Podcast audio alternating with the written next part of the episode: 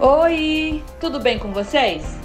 No podcast do Surf Sem Fim desta semana, um super bate-papo com o nosso capitão Eduardo Rato, que convidou para um bate-papo super maneiro o pro rider e instrutor de kitesurf Gustavo Foester. É imperdível.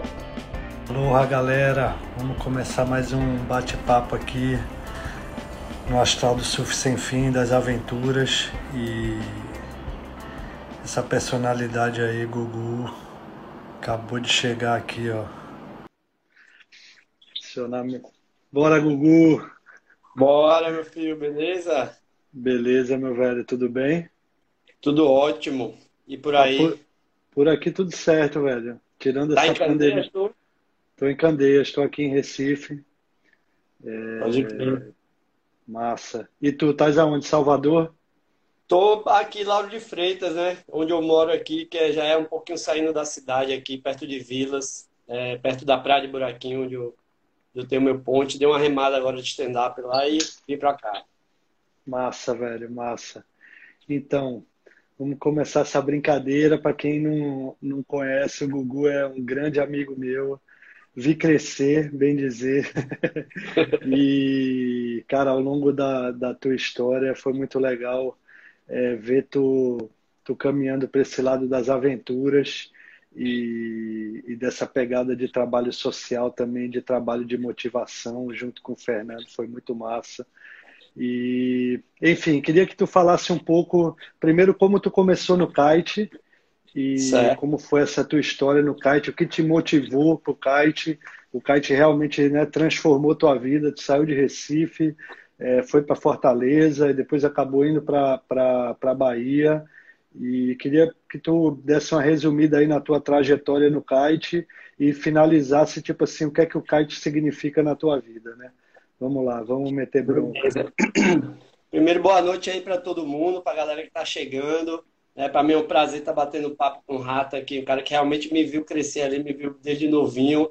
É, a gente vem do bairro ali onde ele mora, Candês, que antigamente era um bairro muito legal, porque tinha muito surf. Alguns atletas vieram de lá, né? O Bernardo Pigmeiro era meu vizinho da rua de trás. O Rato já era um atleta renomado na época, que estava sempre por lá também, era amigo da minha irmã. Então eu tive a sorte bem que de nascer nesse contextozinho que eu já via outros atletas, né? Eu não sei se tu lembra do Neto Faraó, que era Com técnico certeza. da equipe pernambucana.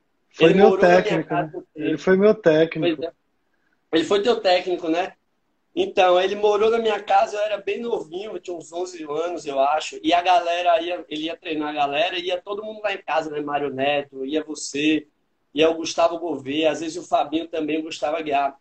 Então, eu tive essa, essa sorte de, de ter esse background, esse network, de, de já conhecer um pouco o mundo do surf, o mundo dos atletas. E me envolvi com o esporte desde aí, né? E aí foi uma sequência, primeiro surf, depois o windsurf com meu cunhado, com Yuri Taguchi, que também você também conhece. Com certeza. É, comecei a velejar ali, a fissura do wind muito tempo, também já correndo os campeonatinhos ali. E eu me lembro como se fosse hoje também, um dia eu tinha terminado de velejar de windsurf, tava você e o João, aquele que mora no Havaí, um amigo teu, sim, que é lá do Beach sim, Park. Sim. Vocês estavam velejando e voando muito, cara, dando altos saltos, aquilo marcou para mim na minha memória para sempre. Falei, rapaz, acho que é isso aí que eu quero fazer, né? E aí acabei fazendo umas aulas com o Petrônio e depois comecei a colar contigo lá em Maracaípe, né? Você tinha sua escola, dava aula lá. A gente morava próximo ali, eu me lembro que eu pegava carona nos bugão lá contigo. Sim, e você sim. ia para dar aula o dia todo lá trabalhando, dando aula, e eu passava o dia todo velejando, né? Então a fissura inicial veio daí. E é, como eu já tinha um background nos outros esportes, de gostar de competir, quando eu entrei no kite, eu já estava com essa pegada. Eu falei, rapaz, eu vou treinar porque eu gosto, velho. Eu, eu sabia que tecnicamente tipo, tinha uma galera que era melhor que eu, mas eu gostava só de estar no, no ali, de estar nos eventos, de estar participando. E aí as coisas foram acontecendo, né? Fui tendo alguns episódios ali na minha vida que abriram portas de trabalho aí dentro do kitesurf.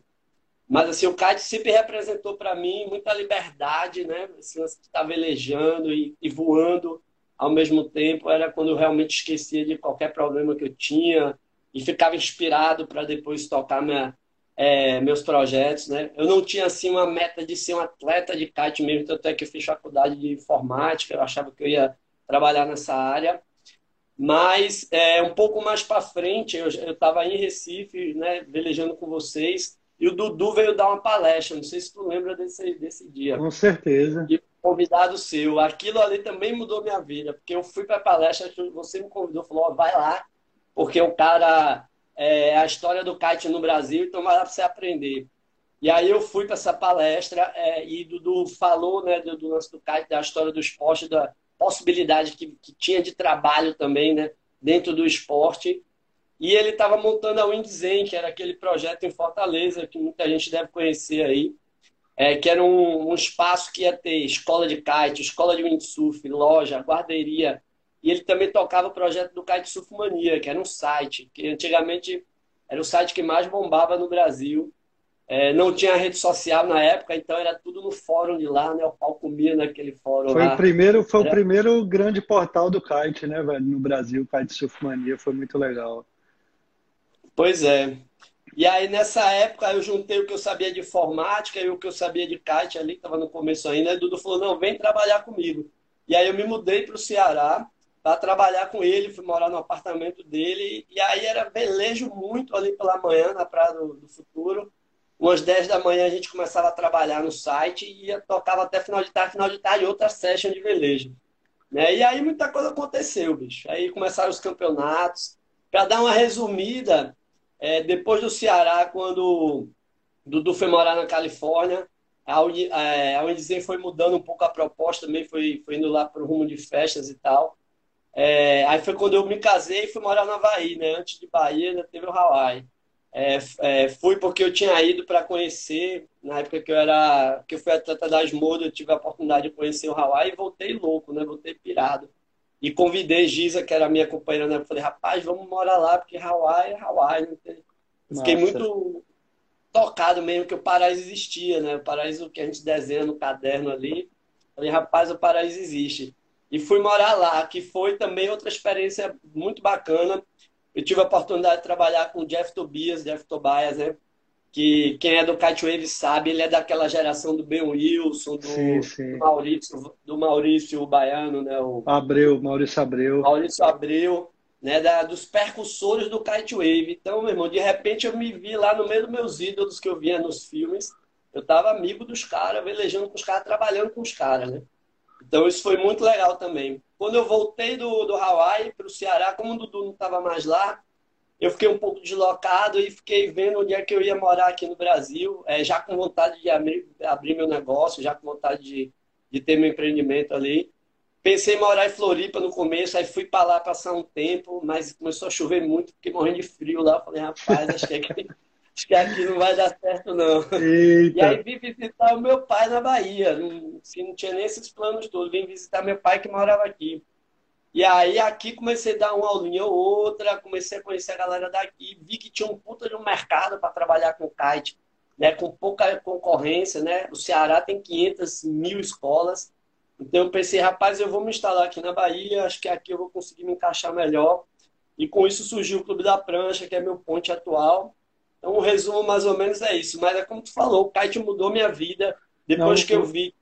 O mais legal é esse downwind que tu fez, começando em Candeias, Maraca e, meu irmão, São Paulo, é, é, Floripa e Fortaleza. E tu vê como, meu irmão, a aventura do kite é, é incrível, como ela te leva para umas jornadas é, totalmente fora do, do planejamento, né, velho? Muito legal.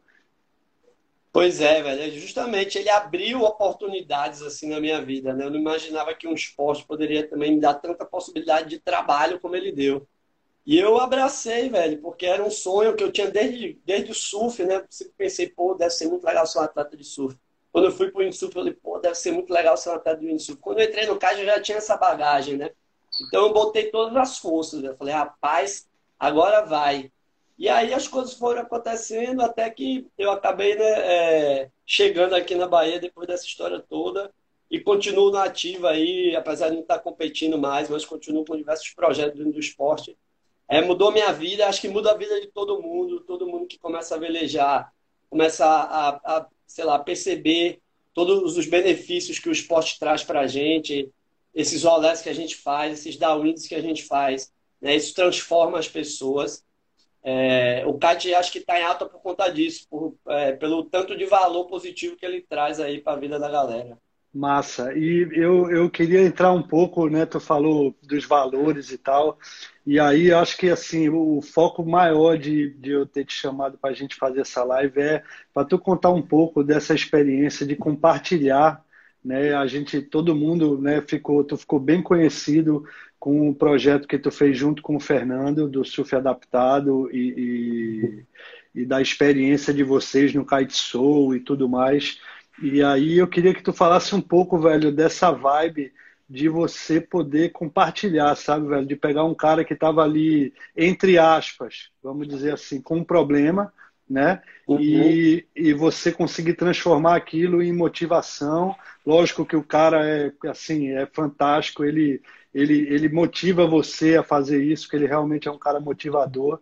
Mas eu queria que tu falasse um pouco dessa parte de compartilhar, velho, de dividir experiências, de levar, acompanhar o Fernando nessas tripes, nos lugares mais inusitados, mesmo com né, todas as dificuldades de você ter um cara é, com deficiência física, mas que no fundo vocês mostraram que não tem dificuldade nenhuma, que no fundo o prazer é, é, é muito maior. E eu, eu sou muito desse, desse feeling de compartilhar, sabe, velho? Eu uhum. já fui competidor e quando eu descobri que eu não precisava competir para viver do esporte, eu pulei fora na primeira oportunidade, porque eu acho que competir você sempre tem que ser melhor, né? E quando você uhum. quando você está nas tripes e quando você está nas viagens e tal, a gente pode compartilhar. Ninguém precisa ser melhor do que ninguém. Todo mundo ali é bom, é igual e a gente está ali para compartilhar. Então acho que esse sentimento que me passa muito forte quando eu vejo todos os teus projetos junto com, com o Fernando, desse lance de compartilhar, de transmitir essa vibe de que você pode. É, queria que tu falasse um pouco sobre isso, que eu já estou falando demais. É. Eu queria que viesse da tua boca sobre, sobre isso, sobre essa vibe do compartilhar as aventuras, não interessam as dificuldades. Massa, massa. Mandar um alô pra galera, mó galera conhecida aí. Mó galera, mó galera, é, mó galera. de Recife, Roger, Paulo, Paulo das Pizzas, saudade aí de todo mundo da turma de Recife aí também. Tá é. foda, é... o Hudson, todo pois mundo é. tá aí na área. Show de bola.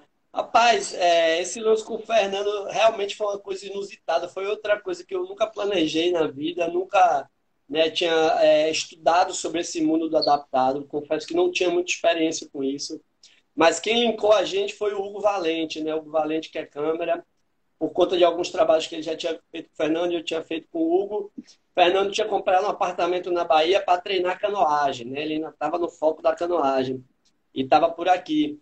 E aí o Hugo falou, cara, é, é, ele tinha comentado sobre kite assim com o Hugo umas duas vezes. E o Hugo falou, cara, tem um amigo meu na Bahia que tem uma escolinha, vai lá conversar com ele para ver o que é que é possível e tal. E aí um dia Fernando me chamou no zap, lá ah, eu vou aí na tua escola pra gente bater um papo. Eu disse, beleza, vem aí. Rapaz, o cara é intenso, né, velho? Ele chegou, ele já chegou com uma cadeira de wakeboard que ele tinha desenvolvido, né? Ele já estava andando de wakeboard.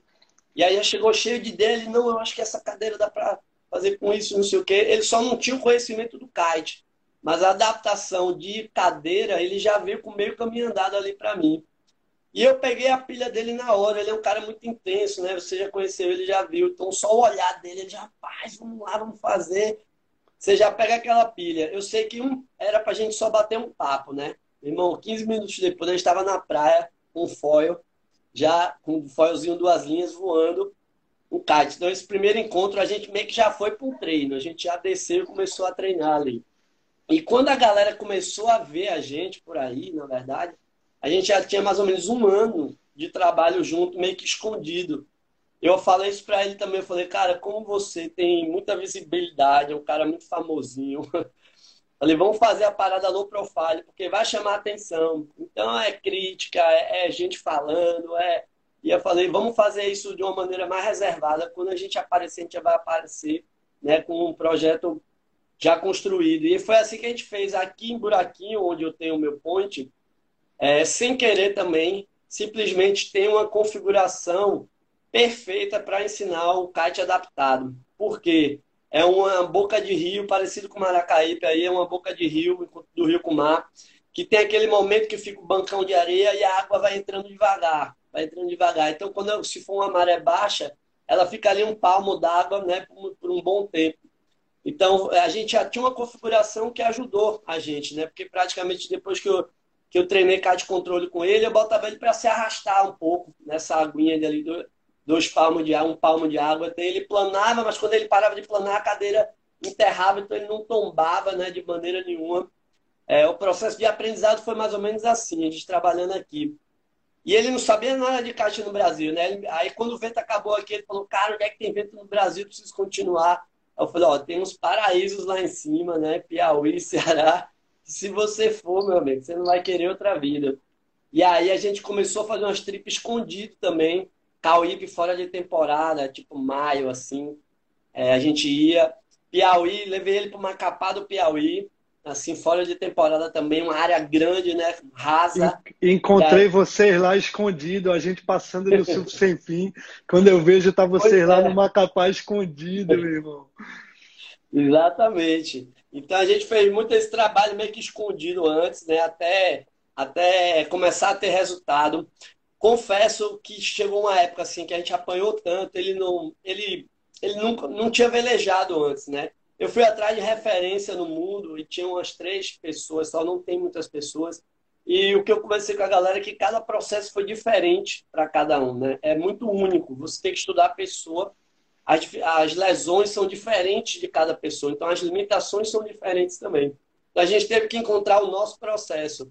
E como você falou, o Fernando já é um cara forte, já é um cara que tem um background no esporte, é um cara que faz muito treino físico, então, é, foi uma junção de fatores positivos que acabou levando a gente a, a ter sucesso aí nesse projeto. E eu fui por amor, porque eu não tinha conhecimento na, na área, mas achei muito legal é, ver o olho dele brilhando. A primeira vez que ele deu uma planada, que ele olhou para mim igual criança, assim, com o olho brilhando. Eu falei, rapaz, esse bicho vai gostar desse esporte aí. E aí foi. É, acabou que, para resumir a história, ele, ele praticamente abandonou a canoagem né? Está se dedicando a, integralmente ao kitesurf na vida dele agora. Né? Hoje dele é Team Rider Internacional da Cabrinha, tem responsabilidade como atleta também. E apontou, inclusive, o trabalho dele, né? os trabalhos de produção de mídia, ele apontou tudo para o kite. Então, eu acabei gerando para ele, para mim também, é, não só essa possibilidade dele estar tá velejando e sentir o que a gente sente. Ele fala muito para mim que Chegou na água ali, meu irmão, é de igual para igual, porque vamos todo mundo para lá, ele, ele vai. Ah, agora todo mundo para cá. E ele pira no lance de voar, né? Porque tem uma história que tem até no livro dele.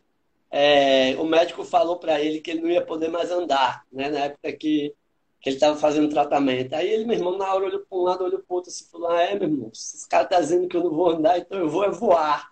Ele falou isso na época pro, pro médico. E ficou com isso na cabeça. E no kitesurf, ele literalmente pode voar. Né? Então, quando ele atingiu, ele atingiu isso aí, ele falou: caramba, eu achei o esporte, que realmente eu achei minha vocação. Outro dia ele me falou isso. Eu achava que era canoagem, eu achei muito tempo que foi o boxe, eu achei que foi outras coisas. Mas o kite era a ferramenta que eu precisava ter na minha vida né, para então, assim, poder vivenciar tudo isso, poder participar de tudo isso, foi muito especial. Isso mexeu comigo em vários aspectos, assim. O principal é esse lance de você não enxergar dificuldade, né?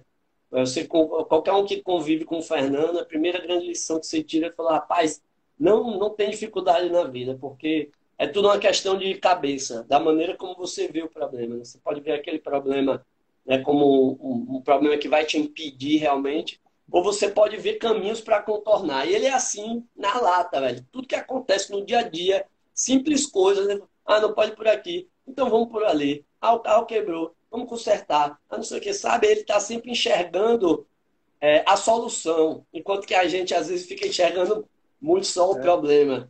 Eu queria, eu queria que tu falasse. Isso, então, e eu queria que tu falasse um pouco, vê só, porque o universo teu e do Fernando é uma coisa, é a coisa que tu tá ali, o cara tem essa energia toda e tal, mas o que eu acho muito massa é tipo assim, o que as pessoas sentem. Quando tu chega num lugar, é, quando tu chega numa kite trip com um cara num lugar novo, eu sei que tu via, fez várias trips com ele, né, velho? É muito legal, eu acho que quando você chega num lugar e que as pessoas que não conhecem vocês, que não conhecem essa história que tu tá contando agora, como é que essas pessoas reagem falam, meu irmão, essa dupla, meu irmão, o cara tá ali, o cara é, é, é, paraplégico, tá velejando, e tem outro brother que tá com ele levando e tal, e esse sentimento, velho, que fica de que as pessoas né, captam uma lição e tal, acho que isso é muito legal, velho. Cara, é, é, muito legal, é muito gratificante. Realmente mexe, todo lugar que a gente chega mexe um pouco com o lugar, né? Primeiro, assim, a primeira sensação da galera é dúvida, né? Ele fala, rapaz, o que, é que esses caras vão aprontar? Quando eu venho com a cadeirinha dele ali, ó, já andando pra beira da praia, que eu coloco, o neguinho já fica, rapaz, né? A galera, no primeiro momento, aparece preocupada, assim. Só que aí, meu irmão, ele chega ali, meu irmão, já senta ali na cadeirinha, normalmente eu decolo o kite, aí dou para ele. E tecnicamente ele já está velejando bem, então a galera se impressiona ali como ele consegue né, meio que sair, orçar e voltar para o ponto de partida. Mas mexe muito, velho, mexe muito. A galera vem muito conversar comigo. É uma coisa que eu, que eu acabei assumindo para minha vida é, é, é, conversar com outros cadeirantes, porque os caras vêm em mim, né? Os caras veem ele andando e falam, rapaz, você precisa me ensinar também, né? E como é que é teu curso? Aí eu falo, rapaz, eu não, não tenho nenhum curso ainda, mas a gente está buscando forma de padronizar isso aqui, de de repente criar um método. Mas eu sempre falo para a galera com muita humildade e tranquilidade que, que assim, foi um processo único. Era um cara que estava mais preparado, que veio na minha frente ali, e que ainda vai surgir esse padrão, né? Que cada um talvez tem que buscar realmente, é, dentro da sua limitação, uma maneira de adaptar. Lá no Rio de Janeiro, se eu não me engano, tem um moleque que botou um cadeirante para andar lá também. É, na Europa tem uns três caras. Então isso vai crescer, assim como a gente vê no esqui, na neve, que hoje em dia tem equipamento, você chega na loja, compra e tem a aula e você faz. Eu acredito que vai caminhar para isso aí também, mais para frente. Mas mexe muito com as pessoas, velho. A galera fica impressionada, a galera chega, muita pergunta. É... E hoje em dia a gente tem uma sinergia muito boa de dupla mesmo, de parceiros. E aí ele vai para a água. É, antigamente ele ia para a água e ficava meio que na, na areia monitorando com o kite armado. Hoje em dia eu já pulo na água junto com ele, fico me divertindo junto com ele. A gente já tem uma sinergia muito grande que, da maneira como ele está velejando, eu já sei se ele está bem ou se ele está com dificuldade, sabe? Assim, de Pode longe, crer. assim, a gente já, já consegue bater o olho. E a gente já passou uns perrengues junto. Já tem umas histórias de perrengue, como todo kite surfista, né? Então, tem uns perrengues também, assim como todo, todo mundo Massa. passa. Eu encarei uma bronca aqui também de ensinar, velho, é, um cara deficiente auditivo a velejar. Caramba. Então, eu não podia gritar, eu não podia usar um rádio, eu não podia fazer nada e eu tinha que desenvolver alguma maneira. Como é que eu vou avisar esse cara? Né? Então, eu tinha que ter um ajudante, porque eu tinha que ficar na frente dele, no campo visual dele, tive que desenvolver simbologias, várias simbologias e foi um processo muito louco. Aqui em Recife a gente tem um brother, né, o Renezinho, que era velejador uhum. de windsurf, que veleja de kite também. Então, mas, mas ele ainda tem alguma audição, né? Ele é deficiente, mas ele ainda tem uma audição. Mas esse brother que eu ensinei, ele tinha audição zero. Mas quando eu vi o cara chegando de moto, o cara sem escutar, chegando de moto, meu velho. Eu digo, meu irmão, vou ter que ensinar esse cara. É. E aí é. também foi um processo e, e foi muito louco. E aí, vamos lá, eu queria perguntar agora também um pouco, que tu falasse um pouco dessa costa da Terra dos Ventos, dessa costa da gente do Ceará, Piauí e Maranhão, é, dessa área do litoral mágica que transforma, principalmente porque né, tu também nesse projeto com o Fernando é, passou bastante por ali, pelaquela área do, do Piauí, Ceará também, uhum. em todo canto. E que tu me falasse um pouco o que é que tu acha, o que é que essa área é pro kite, como é que tu curte fazer esses downwinds, enfim, o que é que rola aí? Pois é, rapaz, a gente simplesmente tem um dos melhores lugares e rotas do mundo, se não as melhores rotas do mundo, né? Ali entre o Ceará e Piauí. Pelo fato de ter morado 10 anos ali em Fortaleza, eu já fazia muito ali alguns downwinds mais curtos com os amigos. E o que, assim, o que favorece muito, a gente sabe, é a, a, a direção do vento a intensidade do vento e a costa do litoral que é perfeita, né, com poucas pedras, você consegue velejar ali próximo da praia, de uma maneira que você vai meio que em linha reta ali, conhecendo os lugares, né? E assim, acho que não existe forma melhor de conhecer aquela região do que velejando, porque você vai em lugares inóspitos, cidadezinhas assim, que o carro às vezes nem tem acesso, e você passa velejando. É, ali, justamente, o, os dois estados são incríveis, mas eu gosto muito da costa do Ceará, um pouco antes do Piauí, Piauí ali. É, é são lugares que tem onda para surfar, é, tem flats incríveis que você passa para né, velejando. O vento é intenso e constante, então você praticamente não olha a previsão do vento, você só marca ali na sua agenda e sabe que de, de, de julho a dezembro ali é, vai ter vento naquela região. E, é, rapaz, é, é mágico, né? Acho que quem não fez quer fazer e quem já fez todo ano faz de novo, né? São várias rotas, né? Ali no Ceará tem muita coisa legal. E o Piauí, o que eu acho especial do Piauí é, é porque ele é como se fosse o Ceará há anos e anos atrás, né? Com menos estrutura, com menos invasão de cidade ainda, mais virgem, né? E aquela região do Macapá do Piauí mesmo, que eu gosto muito, cara, me impressiona muito, porque ali tem de tudo também, tem flat, tem onda, é... tem ali forma como se fosse uns lençóis também. Né? Tem, tem dia que você vai velejar, tem três lagoas, no outro dia que você vai, tem duas lagoas junto, no outro dia tá uma mega lagoa. Todo dia muda.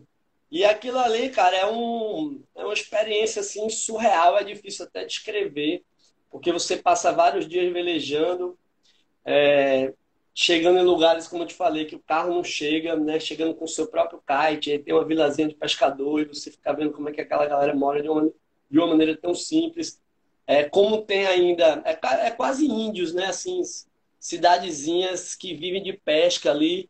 E realmente, rapaz, só, só fazendo, só se inscrevendo aí no, numa trip com, com você aí, com a gente, para experimentar aí o tanto que e, isso traz. E me fala uma coisa, eu assim, eu dessa costa aí, eu tenho alguns picos bem especiais para mim. Tem alguns pontos que eu já passei várias vezes e que eu peguei algumas condições assim destacadas, diferenciadas e que marcaram muito. E toda vez que eu vou fazer um downwind, eu tenho uma atenção diferenciada com alguns pontos e aí eu queria saber de tu, assim, tu tem uns pontozinhos aí para abrir para gente, três, quatro, dois, um ponto que tu mais gosta nesse litoral e por que de onda? Eu sei que tu é do mesmo background que eu do surf, então eu queria que tu falasse um pouco assim das ondas dessa costa, que a gente sabe que não é sempre que tem, sempre tem uma marola, mas uhum. algumas vezes tem realmente condições diferenciadas que ficam realmente muito boas. E aí eu queria que tu falasse aí dos picos que tu prefere mais nesse litoral aí e, e por quê e contasse aí uma experiência boa de cada um desses lugares. Tá. Eu diria o seguinte, para a galera do Wave, né, que é a modalidade que a gente gosta, né, que a gente tem mais paixão ali, é... A primeira joia rara que a gente tem ali naqueles downwinds é o P100, né, velho? O P100 é um pouco ainda próximo da cidade, mas o P100 é uma onda que tem uma condição internacional de velejo, cara. Eu já, já peguei uns dias ali realmente comparáveis a, a alguns picos gringos, né? É uma esquinazinha, né? Eu acho que é assim, se você olhar no Google Maps, toda vez que tem uma esquina, provavelmente uma grande chance de ali ser um pico bacana para o wave, que é quando você pega o vento um pouco mais lateral, um pouco mais terral. É, então, para começar, eu diria o P100, que é uma onda que eu tenho paixão, apesar de ser próxima da cidade ali. Mas é a primeira que, se tiver uma condição boa, eu dou uma segurada ali no downwind, fico ali curtindo um pouquinho. E aí você vai seguindo, tem muita coisa boa ali na Taíba, tem alguns, a Pesqueira, né, ali a Taibinha também. São picos que você consegue ter, é, é Monte Chapéu, galera falando aí, são picos que às vezes você consegue ter também uma condição internacional. A Taibinha o vento lateral terral, cara, o kite parado, você vai só praticamente surfando realmente a onda, um surf sem fim, literalmente. É, então, esses dos picos mais próximos. É, subindo mais, tem muita coisa boa, às vezes flecheiras, o cara se depara com uma condição boa de onda também. Agora, se eu for falar de um piquinho especial, pouco conhecido, É, acho que é Pontal do Macapá que chama, né? Que é, acho que já é chegando no Piauí. Sabe esse pico qual é? Pontal do Macapá que chama, né? Porque ele no, no Google Maps ele não tem nem nome direito. É uma vila, é um vilarejozinho bem simples, mas é uma bancada de coral e é uma curvinha também. Então, vocês vêm com vento meio maral e quando vira essa curvinha tá meio que lateral terral lá. Pontal do Macapá, se eu não me engano entre perto de Bitupitá ali, mais ou menos. Vê se tu acha isso no. É, o que eu ia dizer para tu é que na realidade não é nem Pontal do Macapá é um pouco antes, mas ali na ponta de Betupitá também passando de Betupitá dá uma condição. Eu já peguei assim onda de mais de 10 não, manobras. Lá. Acho que talvez eu esteja chamando de outro nome, mas é nas proximidades de Bitupitá, uma curvinha que um dia eu me deparei, tinha Suel de Norte, um da que eu tava fazendo, e quando a gente virou aquela curva, cara, tinha uma é série marchando de a praia abre e a onda vai embora e tu faz mais de 10 manobras na onda quando tem suel. Exato. É esse lugar, velho. Mais de 10 manobras na onda. Eu até estava tentando combinar com o Hudson. Eu falei, rapaz, a gente precisa achar uma pousada lá, um, a gente ficar lá, internado, naquela época que dá suel de norte ali. E mas, assim, tem muito pico. Tem pico que você. É porque você passa ali meio que em um, estado lisérgico, né? Você nem sabe direito onde é que você tá, qual é o pico que você tá. Mas tem muita onda boa naquela região. Né? E subindo mais lá, lá pro lado do Delta, eu conheço pouco. Eu conheço pouco, mas eu já peguei ali Ilha dos Poldos também, incrível pro kite wave. Eu não sabia que naquela região dava tanta onda boa. Você falava, algumas pessoas já tinham me falado mas eu não tinha visto com meus próprios olhos. E tem outras zonas, né? Melancieira, eu não conheço essa da melancieira. É, enfim, é, a galera não imagina que ali na região norte do, do Brasil tem tanta onda boa. Uma coisa que eu acho interessante é que é praticamente a única região do Brasil que pega suel de norte, né? Que é aquele suel da Europa. É como se fosse assim, quando quebra Nazaré, é gigante. É como se fosse um... não. É como se fosse é, não. É né? isso. Quando quebra o Nazaré gigante, vai ter onda no Poldres depois, velho.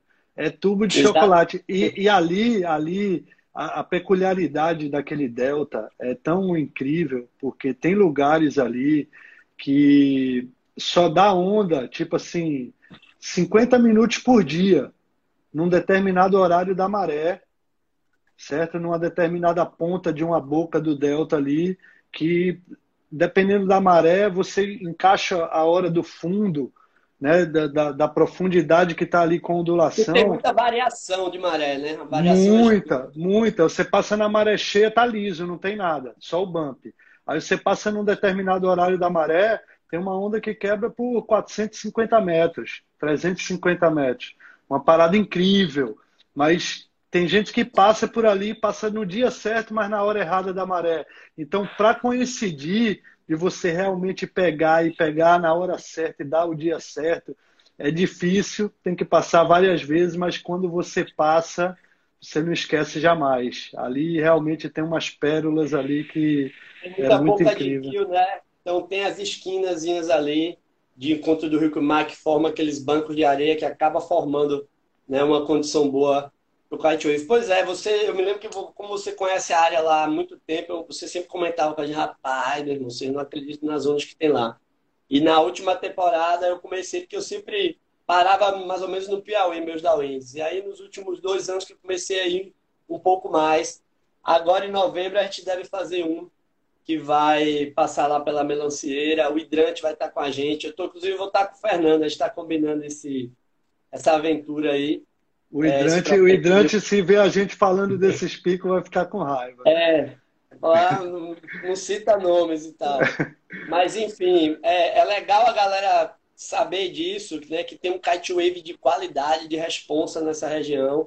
É, que acho que muita gente imagina que não dá essas ondas boas que dá. É, passando do Delta ainda, passando do Delta, chegando na área do hidrante lá, lá na área do arpoador. Boia, né?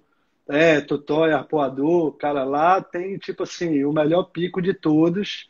Eu não vou nem comentar assim, porque também é um pico que depende de maré e tal, mas tem uma ponta de praia ali que o hidrante é local, ele que me falou o nome e tudo. Eu já tinha uhum. pego algumas vezes. Peguei até coincidentemente com o Mitu Eu peguei duas vezes já, me tupirou, a gente teve que parar o downwind no meio. Não, vamos parar aqui, não, vamos dar um tempinho, meia hora velejando, não. Vamos atrasar o dia, vamos parar aqui, vamos dar um tempo, sair, descansar, pegar essa maré aqui, essa mudança e tal, pá, porque a condição realmente fica extra ali. Tem, um, tem, tem dias que fica incrível. É, até onde tu já foi, assim, até só para ter ideia ali, depois do Cara, daquela área dos lençóis, ainda tem mais pico de onda mais para cima lá, ou começa tem. a ficar muito rio, muito. Nos lençóis tem, tem altas ondas, né? Na praia dos Sim. lençóis tem altas ondas que, que, que termina na Travosa, ali antes da Ponta da Baleia, que é o último uhum. lugar que eu fui, a Ponta da Baleia. Esse ano que eu vou fazer dos lençóis até São Luís, que é uma parte mais complicada, é uma parte realmente bem difícil, porque são, é um delta gigantesco, perigoso pra caramba, que as correntezas às vezes elas uhum. aniquilam, aniquilam com o vento, né? Você tem um vento de 15 nós, mas está com tanta correnteza que o vento fica abaixo de 8. E no mesmo é um lugar ali, né? Exatamente, Aí é bem complicado ali. Né? Exatamente. Mas eu já fiz até a ponta da baleia ali, que é o final dos lençóis. E ali tem bastante kite wave também. Aí a pergunta que não quer calar, e o foil? Como é que o foil fica nessa história? Como é que como é que tá a tua vida com foil? O que é que tu tá achando do, dessa nova modalidade que está revolucionando tudo aí? E eu queria que tu falasse um pouco como é que tá o foil na tua vida. Pronto, é, eu confesso que entrei um pouco tarde, né? Você já está no foil faz tempo ali, eu já eu já estava observando a galera andar, é, mas no começo acho que é o que todo mundo sente, aquela coisa, rapaz, isso é complicado, isso é difícil, rapaz, como é que vai ser essa asa, é muita coisa, muito material. No começo eu fiquei um pouco assim, é, mas aí comecei a ter a oportunidade de testar aqui, foi Kombi, o primeiro cara aqui de Salvador que, que apareceu com foilzinho aqui, comecei a andar no, com ele no kite primeiro, né? Na verdade, só tenho andado no kite, mas assim, na primeira vez, Rato, que eu dei uma flutuada, né? Que eu senti aquela, o silêncio, aquela sensação de, do tapete mágico, literalmente, né? Eu falei, rapaz, isso aqui é diferente, isso aqui é diferente, isso aqui é muito irado. Depois eu comecei a entender a possibilidade que ele te dá de orça e, e de navegação de uma maneira geral eu, eu via que era uma excelente ferramenta para fazer distâncias maiores ou fazer um contravento ali. Como eu tenho esse background do windsurf, né? Às vezes você, pô, você quer dar um velejo, você quer fazer um contraventozão, você quer arribar e poder voltar rapidamente, e com bidirecional, para de wave fica, fica mais dificilzinho de fazer.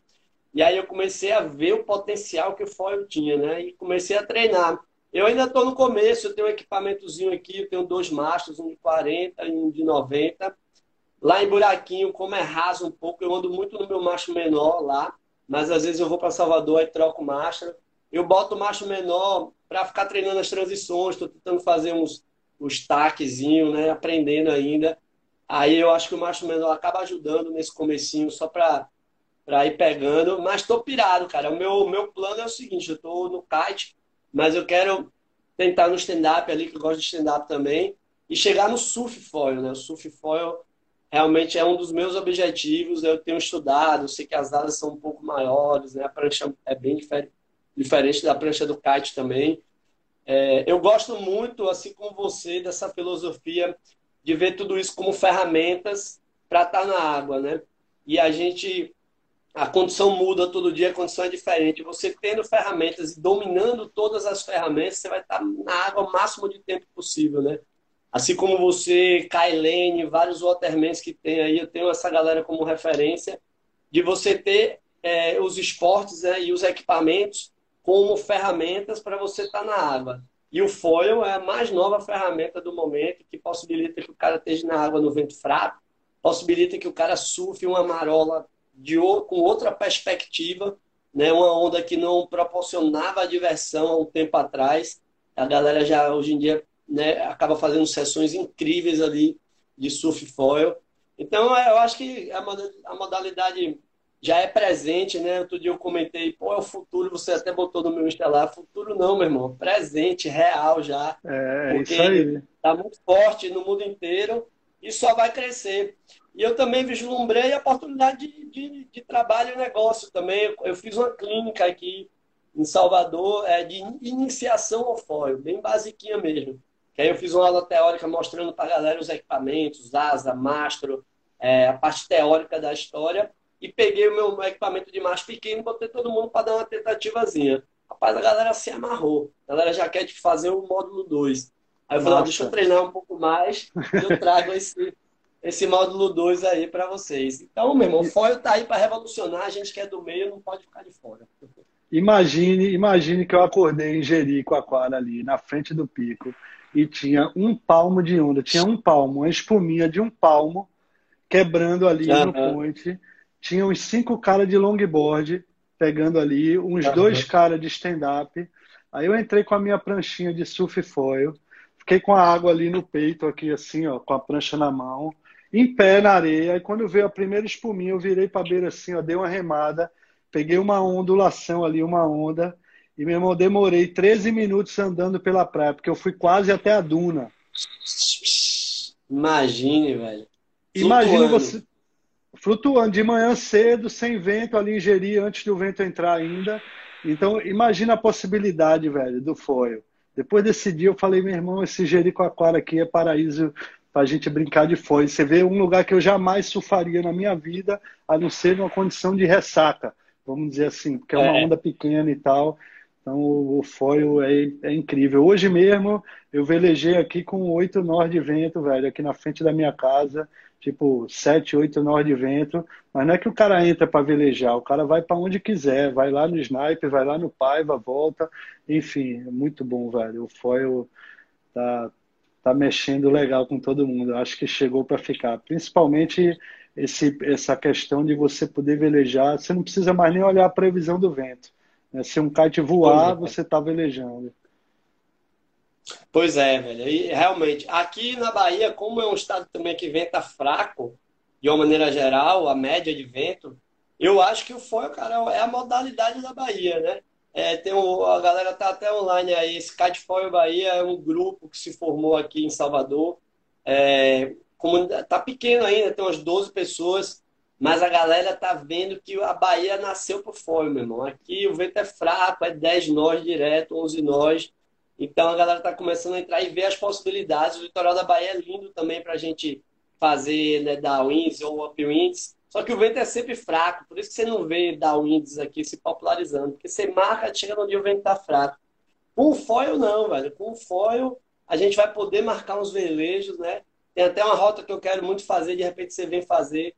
É, que no caso seria a Ribana, que a gente fazer Salvador, Morro de São Paulo. É, que é uma rota alucinante aqui para fazer, mas como tem muita essa história do vento fraco, a galera fica Tem que ser de foil, tem que ser de foil. De foil, velho. A gente vai fazer isso numa boa, né? E entre outras rotas que tem aqui. Então é um caminho sem volta, velho. Eu, eu acho que o foil vai, vai dominar aqui na Bahia, vai se popularizar muito. E assim, a galera tá toda aprendendo junto naquela pilha inicial, né? Vira todo mundo iniciante de novo ali. Eu me lembro, eu, eu lá em Buraquinho, assim, aprendendo, rapaz, a prancha caía até um body drag ali, você, você sente dificuldade, né? Pegar na prancha e fazer um body drag. Então você volta meio que aquele ponto inicial, e isso é muito massa, porque quando a gente está no começo, bate aquele, aquele feeling de, de querer se envolver com a modalidade. Então, o, a o motivação. isso em mim também. Eu já tinha ali, né, bidirecional no começo, depois você faz catwave pra caramba. Veio a revolução do strapless, que é irado, mas, pô, é alto nível, mas é mais a molecada, porque também é um certo freestyle também. E aí o foil, eu falei, nossa, assim, é mais uma possibilidade que o kite proporciona, né? É, eu, quando achei que tinha visto já tudo de kitesurf na minha vida também, além do foil, recentemente você deve ter acompanhado, eu tive a oportunidade de fazer umas trips para neve, né, de snow kite. E você também poder velejar na neve com, com o kite, usar o kite, velho, para subir a montanha e depois descer. Falei, nossa, ainda tem essa possibilidade também. Então, eu acho que o esporte tem muitas vertentes, muitas possibilidades e, e muita coisa a ser descoberta também. A própria costa de Ceará, Piauí aí também com o lance do foil, eu acho que vai explodir novas rotas e lugares para se velejar, para curtir. É, eu, eu acho que, assim, um, um, grande catalisador que vai acontecer vai ser a Wing, né? essas velhinhas novas de Wing, porque o Wing, o que é que está acontecendo? Ele está trazendo. Tem muita gente que entrou no foil pelo stand-up e pelo surf, que não veleja. Então, tu vê Tom Carroll, Barton Lynch, John John Florence, é, Gabriel Medina, todos esses caras fazendo foil, e, mas não velejam, né? Porque não, não vem do velejo. E vários caras do velejo que fazem foil que não pegam onda. Então, o, o, que, o, que, o que é que o Wing está fazendo? Está trazendo um monte de gente para o velejo. Porque o cara que faz stand-up e que está fazendo sup foil, ele pega o wing e ele sai velejando. E aí o que acontece? Simplificou, né, um pouco. Simplificou. O ato de velejar, né? Totalmente, totalmente, porque no stand-up você já está em pé e se você já sabe usar o foil, aí lascou, porque, meu irmão, com o wing você bota ele muito fácil para andar. E o legal do wing é o seguinte: você não consegue fazer um kite wave de foil é, digamos assim, muito bom. Eu tenho feito uhum. já há algum tempo, mas é muito limitado. Qualquer coisa é, é, é diferente. Você não tem liberdade. E com uhum. o wing, não. Você consegue literalmente surfar. Você desliga o wing, vai para o surf, faz o teu surf na onda toda. Só que em vez de tu ter que voltar para o pico dando pump ou remando, tu pega o wing, ossa de volta para o pico. Quando vem uma onda boa de novo, tu já vira e já vem no surf. Então, acho que, que o, o Wing vai ser uma das principais ferramentas que, que, vai, que vai transformar isso aí, velho. É, o Wing vai, ser, vai crescer é, muito. Wing, né? Engraçado, quando eu, à primeira vista, quando eu vi o Wing, eu, eu não botei muita fé. Eu falei, rapaz, isso aí, sei lá, véio, será que isso vai dar certo? Mas realmente, velho, tá crescendo no mundo inteiro. E as possibilidades, como você falou aí, né, do cara parece que deu uma simplificada no, no ato de velejar, né? Cara, é mais fácil pegar o wing ali e de repente já sair velejando. O que eu vejo é que precisa ter um vento, né? Precisa ter um ventinho, não, não é um, um equipamento para vento fraco, não é isso? Ou é, não? É, para quem, quem já sabe velejar, para quem, quem já sabe velejar, tem os wings agora até tamanho 7, a galera tá fazendo já os novos.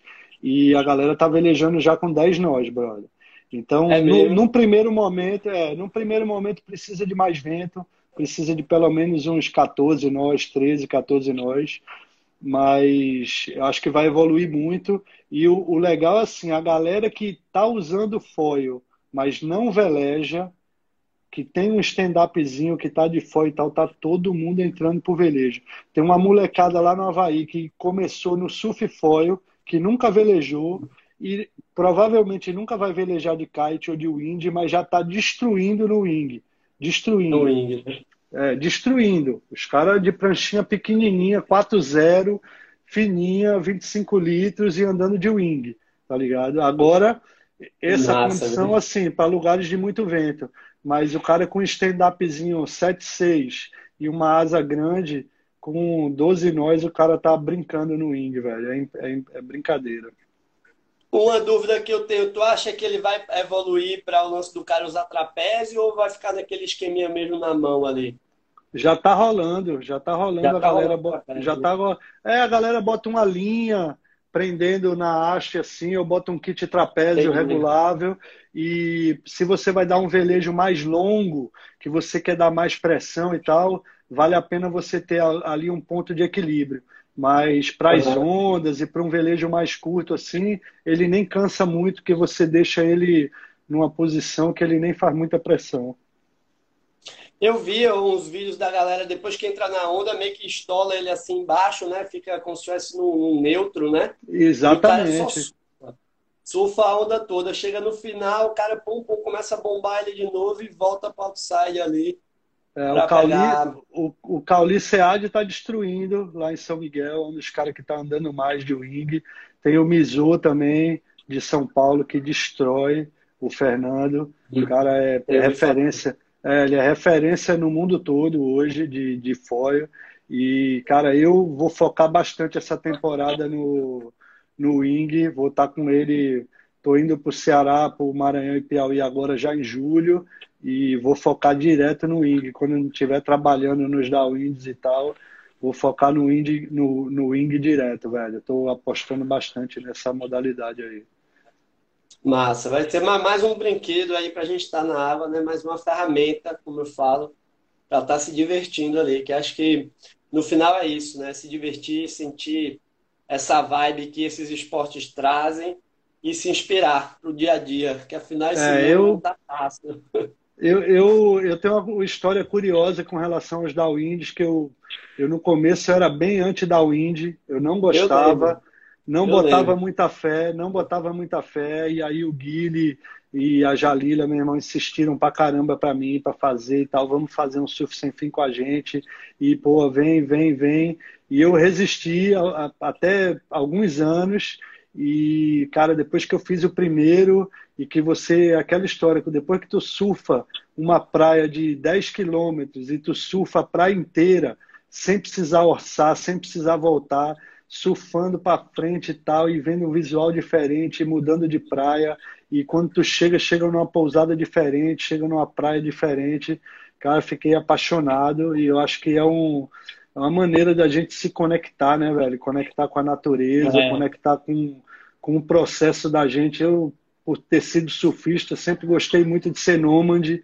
de estar em vários lugares. Uhum. E esse processo de você cada dia estar num lugar e velejar com kite é muito irado, velho. É muito legal. o Roger, é, eu acho que é isso. É o Roger. Roger fez esse Ele... com você, cara. Pirou. Foi. Ele voltou aqui para Bahia, conversou comigo, falou: rapaz, experiência incrível. Né? Como você falou, imagine uma praia de 10 quilômetros para você surfar. Uma das coisas assim, pô, não é chata, mas o kite você tem que estar tá orçando, né? Então você tem que ter a técnicazinha para se manter. E os downwind não, simplesmente, ó, você tem 10 quilômetros para pegar onda aqui. Chegando lá, meu irmão, pousadinha pronta te esperando, né? E cervejinha gelada e tudo certo. cervejinha gelada, camarão. E o fato de você a cada dia acordar num lugar, isso mexe com o ser humano. Né? Isso não tem como. Oh, Ricardinho, tá Ricardinho Hudson aqui perguntando qual foi a maior roubada. Fale aí da sua maior roubada. Rapaz, rapaz tem várias, né? Mas tem a clássica no, no Darwin que a gente estava. Não foi comigo, mas eu estava ali um pouco envolvido. Mas teve um de nossos amigos que ficou para trás a gente no começo, assim, tem, você conhece, né? Tem os procedimentos, mas assim, de desinflar o kite é uma das últimas coisas que você vai fazer, né? Numa sim, situação sim. de perigo. E esse cara, ele foi para a beira da praia e desinflou o kite, murchou o kite para poder caminhar e tentar encontrar a gente. E tinha uns oito carros procurando ele, ele não tinha chegado, e a gente tudo procurando, procurando, e nada de encontrar, foi anoitecendo era ali na divisa, foi no último dia para chegar em, em, Barra Grande, ali entre naquela que é um trecho um pouco mais difícil, né? Que tem uma boca de rio grande, um ponto do rio picado, chop pra caramba. E, e aí foi ali que ele se perdeu da gente. E aí só tinha assim, os relatos né, do último lugar que ele tinha sido visto, que é um pouco antes do rio. E a gente mandou os carros para lá. É, foi anoitecendo, a gente chamou o bombeiro, ligou para a Guarda de Defesa Civil todos os recursos que a gente podia para tentar encontrar o cara. Rapaz, deu 11 horas da noite, nada desse cara. A gente, pô, vamos parar as buscas e amanhã a gente continua. Ele deve ter, deve ter se organizado de alguma forma. No outro dia, seis e meia da manhã, ele ligou do celular do pescador. O cara dormiu na praia lá no, no kite, comeu caju de noite, né? Teve que se virar lá de. de tava todo cheio de mosquito, mordida de mosquito, mas com um sorriso no rosto disse que foi uma das noites mais incríveis da vida dele, repensou a vida inteira dele, repensou os valores e, e assim, eu acho que essas roubadas são punks, mas sempre tem algo a, te ensinar ali, né? É. Você, para a situação dessa, você não fica o mesmo depois, você leva isso para outras áreas da sua vida. Então, roubada tem muito enganchado. Eu mesmo já fiquei enganchado no, naqueles currais, que tirando onda com os amigos, saltando os currais. Teve hora que eu saltei, e cair dentro do quadrado. Né? E não tinha espaço para dar outro salto. Ia para trás e para frente, não dava para embalar para saltar outro lado. Nossa, foi uma resenha aí para sair. Eu acabei botando o pé no chão, caminhando assim um pouquinho para trás no curral, achei uma brecha, quebrei com a prancha assim, umas estacas e saí. Mas sai já tudo ralado, machucado de ostra, de tudo.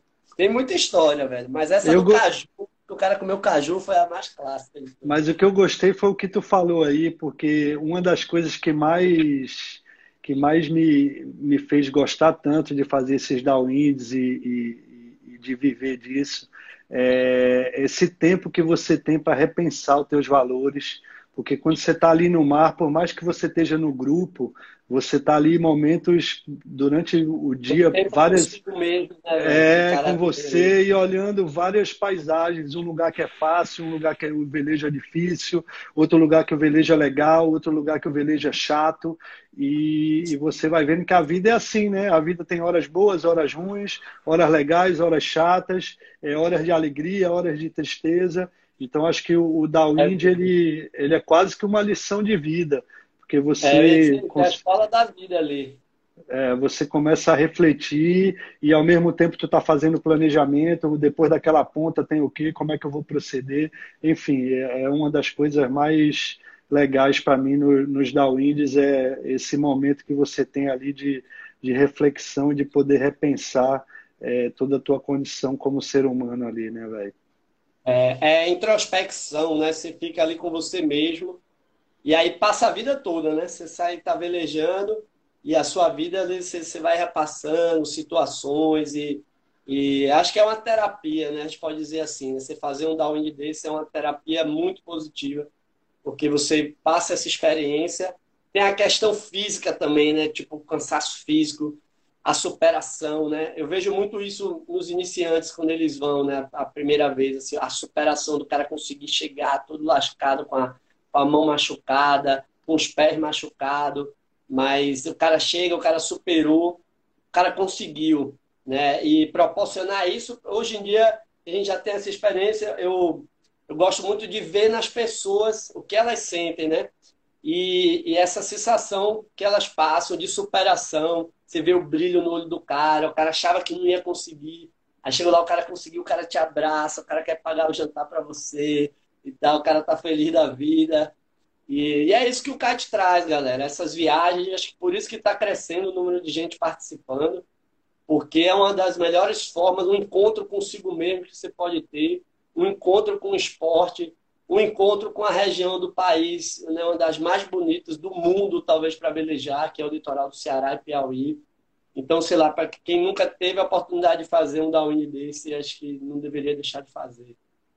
Massa, velho, massa. Tá encerrando o tempo da gente aí.